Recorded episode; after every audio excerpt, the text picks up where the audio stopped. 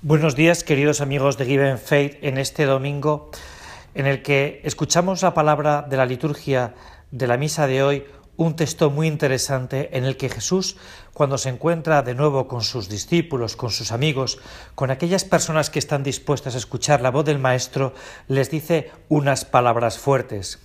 Les dice que Él no ha venido a abolir la, la ley, sino a darle plenitud.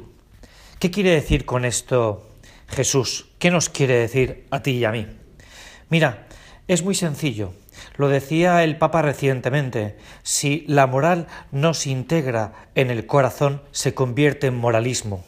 Es decir, si tú y yo lo que hacemos son las cosas y no las hacemos en la ley de la perfección, en la ley más completa que es la ley del amor, se convierte en un ritualismo. Y esto es un mal del que yo te quiero hoy advertir y del que te quiere advertir también el Santo Padre. Es decir, nosotros no hacemos las cosas porque hay que hacerlas, sino que hacemos las cosas, las cosas que se refieren al Señor, de las que estamos hablando, porque queremos hacerlas. Es decir, esto no se convierte en un cumplimiento, sino se convierte en la ley del amor.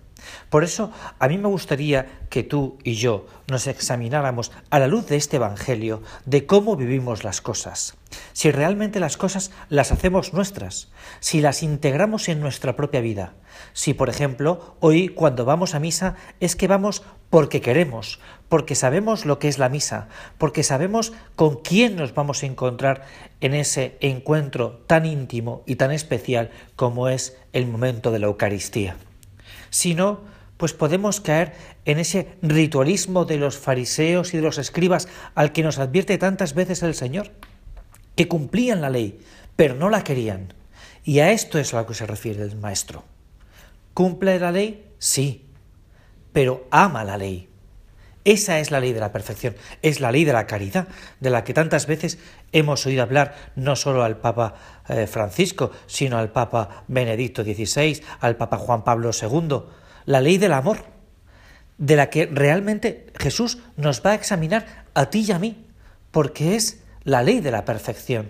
Al atardecer de la vida nos examinarán de cómo hemos amado las cosas, y entre otras cosas, las cosas del Señor que son propiamente las cosas de las que Jesús nos va a preguntar a ti y a mí, porque son las cosas de nuestra vida. Por eso yo quisiera que no, que, que no te quedaras, que no nos quedáramos en ese baño superficial de hacer las cosas, sino de integrar las cosas en mi corazón, como hemos visto antes, ¿no? ¿Por qué voy hoy a misa? ¿Qué es lo que yo quiero cuando rezo cuando pido, cuando suplico a Jesús que me conceda una cosa porque la necesito. Y así, con cada una de esas prácticas de piedad que tú y yo puede que hayamos integrado en nuestra vida, pero que no las hayamos introducido en nuestro corazón. Muchas gracias y hasta el próximo domingo.